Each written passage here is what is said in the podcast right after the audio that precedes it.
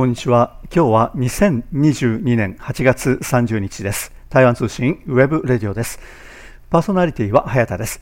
さて今回は台湾ニュース早読み経済です。テーマは不動産買うなら台北より東京だ。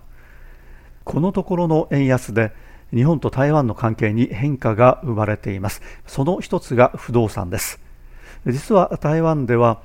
去年から多くの人が日本で不動産を買うようになっているということなんですね。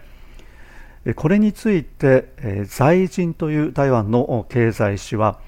台湾の大手不動産仲介会社新義防億に取材をして報道をしていますでこの新義防億というのは日本事業部というのを設けていまして台湾の人たちが日本で不動産を購入するお手伝いをしている会社なんですねまあ、台湾で、え、日本に進出した不動産仲介会社としては最も早いものにあたります。その審議防億によりますと去年2021年、まあ、台湾の人たちの日本での不動産の購入、まあ、取引件数金額ともかなり高い水準だったそうです。実は台湾の人たちの日本での不動産の購入、その前の年ですね、2020年というのは新型コロナウイルス感染の影響で、ま、かなり減ったようなんですね、ま、特に中小の不動産仲介会社にはかなり大きな打撃だったようです。ところが昨年2021年になりますとこれがだんだん増え始めましてで結局2021年通年1年間で見てみますと2009年以来の2番目の高い記録になったんだそうです。この会社が日本に拠点を設けたのは2009年のことだったんだそうですけれども、それ以降でですね、2番目に高い数字を記録したということなんですね。で、これまで一番良かったのは2015年なんだそうですけれども、昨年、去年はそれに次ぐ業績となったそうです。で今年2022年になってどうなのかと言いますと実は昨年を上回る勢いなんだそうです。今年上半期1月から6月を見てみますと去年の同じ時期上半期に比べて4割以上増加しているということなんですね。特に今年第2四半期4月から6月ですけれども1個あたりの取引価格が日本円で7148万円、これ平均ですけれども、7148万円ということで、第一四半期ですね、1月から3月、まあ、今年、上半期1月から6月ですけれども、その前半1月から3月に比べると、4月から6月は、その取引金額1個あたりが7%増加しているということで、この取引件数も増えていると同時に、1個あたりの取引価格も増えているという状況にあるんだそうです。で今年に入ってえこれまでのところですね。1億円以上の物件の取引というのはすでに去年2021年1年間を超えている状況だということなんですね。でまた今年第2四半期に入りますと第1四半期に比べて1億円以上の物件の取引は2倍以上になっているということですね。まあ、この調子でいきますと今年2022年はまあ、この会社として最も良かった2015年の水準を上回るのは間違いないだろうと考えられています。しかし現在日本と台湾との間の人的な往来というのは新型コロナウイルス感染対策の水際対策によって非常に難しい状況になっています。まあ、以前ですと台湾の人たち、え、簡単に日本に行くことができたんですけれども、まあ、今はそれが難しいという状況が続いています、まあ、観光に行ってそのついでに不動産物件を見てそして購入を決めようというようなことができなくなっていますでは現在どのような方法で台湾の人たち日本で不動産を購入しているかといいますとリモート方式なんだそうですね。まあ、リモート方式で、えー、物件の、まあ、いわゆる内見を行って、まあ、それでですね、えー、購入する不動産を決めていくという状況なんだそうです。まあ、日本では不動産物件の購入と外国人による購入ということに関しては、まあ、中国人、まあ、つまり中国大陸の人による購入というのがよく知られていると思うんですけれども台湾の人たちによる購入もかなり盛んに行われているという状況になっているようですね。で、この理由が何なのか。まあ、2つほどあると考えられています。で1つはですねこれはまやはり何と言いましても日本円の値下がりですね円安まあ、これによって、え、お買い得感というのが非常に高まったということになるようなんですね。まあ、例えばですけれども、東京の都心で築10年以内でエレベーターがあって部屋は2つほどという物件についてはですね大体まあ日本円で1億円ぐらいだということなんですね。でこれが1年ほど前ですと台湾元で購入した場合ですね。台湾元に換算した場合は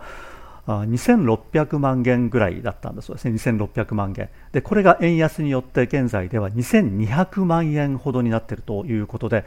まあ、その差、台湾元で400万元ほどにもなるんだそうですね、400万元と言いますと、2000万円近い差ができているということで、台湾の人たちにとってはね、日本で不動産物件を購入する場合のお買い得感がぐっとですね高まったということなんですね。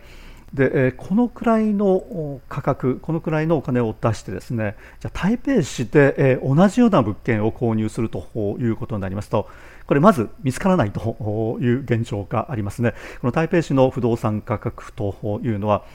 現在は東京に比べてかなり高いという状況になっていましてまあ、台北市で、えー、なかなか見つからないとで値段も高いということになりますとじゃあ東京に行って買おうかというそうした判断をするということになりますね。で、えー、もう一つなんですけれどもこれは新型コロナウイルス感染の拡大の影響があります。まあ、日本でも新型コロナウイルス感染の影響を受けて、えー、経営が困難になったという会社やあるいは店舗というのは少なくないのではないかと思うんですね。で、えー、そうしたときにじゃあ経営が成り立たなくなった立ち行かなくなった、まあ、こうした会社や店舗物件を手放すということが行われます。で、えー、そうしたときにですねじゃ台湾の人たちはこれを買おうではないかというチャンスが生まれるんですね。で景気がいい時はこうした物件、えー、なかなかですねこの売りに出されるということはないんですけれどもコロナの影響で景気が悪くなって売りに出されるということになりますとじゃあこれは買おうではないかということになるんですね。で、えー、ま、買ったとしてもまあ、例えばこの商業物件であればすぐにですね、え、借り手が見つかるということではないんですけれども、まあ、日本でですね、景気が回復した時に備えて、まあ、先にですねこの物件を買える時に買っておこうではないかということで、ま、投資をする台湾の人たちもいるということなんですね。でこうした状況の中でこれは中国大陸が絡んでくるんですね。このところ、まあ、近年ですけれども、まあ、中国大陸で事業を展開していた台湾の人たちが撤退するということがですね、かなり増えているということなんですね。でこうしたときにこの台湾の人たち、ま、撤退するときに、お金を海外に持ち出さなきゃいけないんですけれども、これを台湾に持って帰るということもあるんですけれどもその一部をじゃ直接日本に持って行ってじゃあ日本で投資を行おうではないかとまあ、つまり投資先をですねこの分散させるという意味で日本の不動産を購入するということもかなり盛んになってきているというふうに考えられています。でこの審議防区によりますと日本に行って不動産を購入するお客さんですけれどもまあ、年齢層はですね45歳以上の人たちが中心なんだそうですでその目的ですけれどもやはりこの一番多いのはですね子どもさんが日本に留学に行くのでその子どもさんが住む家を購入すると借りるのではなくても購入してしまうという、まあ、そうした人たちですね、えー、非常に多いということなんですね。まあ、こうした発想というのはあ日本の人たちにはですね、まあ、これはないわけではないんですけれども、まあ、あまり多くはないのではないかと思います、まあ、子どもがですね実家を離れて、えー、遠くの大学に通うようになったという時に、まあ、まずですねこの子どもが住むところに関しては、まあ、借りると賃貸を探すというのが普通かもしれませんけれども、まあ、台湾の人たちまあ、あるいはこれは台湾の人たちに限らず中国大陸の人たちもそうかもしれませんけれどもお金に余裕があった場合ですねこれを購入してしまおうと考える人たちは少なくないんですね。つまりこの家賃で払ってしまいますとこれ後に残りませんけれども購入するとですねこれ資産として残るということになるわけですね。で、まあ、子供も住むことができると安心して住むことができますし自分が日本に行った時あるいは出張で行ったりですね遊びに行ったりする場合もあるかももしれませんけれどもそこに住むことができるということになります。そしてこの資産の配分これはリスク分散ということから言いますと、まあ、一つのです、ね、投資先ということにもなるわけですから、まあ、一石二鳥三鳥の意味があって、ま、台湾の人たち日本で不動産を購入しようという人たちがですね少なくないということになるんですね。で、まあ、こうしてですね、まず日本で、住宅を買って様子を見た。ああとは何をするかといいますとこれ商業物件ですね、これを購入するということになるようなんですね。でこうした日本での不動産物件の購入ですけれども、まあ、一般的にですね、えーどのくらいの利益が得られるか、これは賃貸に出した場合の利益ですけれども、どのくらいかといいますと、これ、えまあ、ビルをのですね、えー、物件を購入した場合は管理費であるとか、まあ、修繕積立金も必要ですしそれから税金も払わなきゃいけないということになりますので、まあ、こうしたものをですね差し引いた後の、まあ、家賃として、えーまあ、得られる収入ですけれども、えー、その、まあ、投資利益率どのくらいあるかといいますと大体3%ほどになるんだそうですね。3%と言いますと銀行の利息よりもずっといいということになりますから、まあ、投資先として考えるというのはこれはまあ自然なことになるようです。さて、円安、日本円の値下がりということに関しましては、こういう調査もありますので、これをご紹介したいと思います。これは国泰金庫という台湾の金融ホールディング会社の一つですけれども、ここが行いました調査レポートですね。まあ、日本円が台湾元に比べて大幅に値下がりしているわけですから日本円というのはまあ、投資対象としては非常にい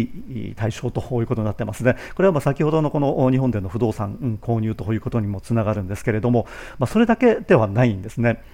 でこの調査によりますと過去6ヶ月に日本円を購入したことがあるかどうかということを聞きますと28.7%の人が買ったことがあるとまあ、つまり台湾元を日本円に、えー、打換したと交換したということなんですけれどもこれが28.7%の人、まあ、3割近くに達するということで、まあ、現在ですねこの日本円の、まあ、円安というのが台湾の人たちが日本円に対して関心をですね高める一つの大きな要因になっているということですね。でまた今後6ヶ月以内に日本円を購入する予定はあるかどうかと聞いたところ37.6% 4%でした、まあ、4割近い人が日本円を引き続きですね購入したいと考えているということなんですね。で、その日本円の購入、まあ、日本円に変えるという行為、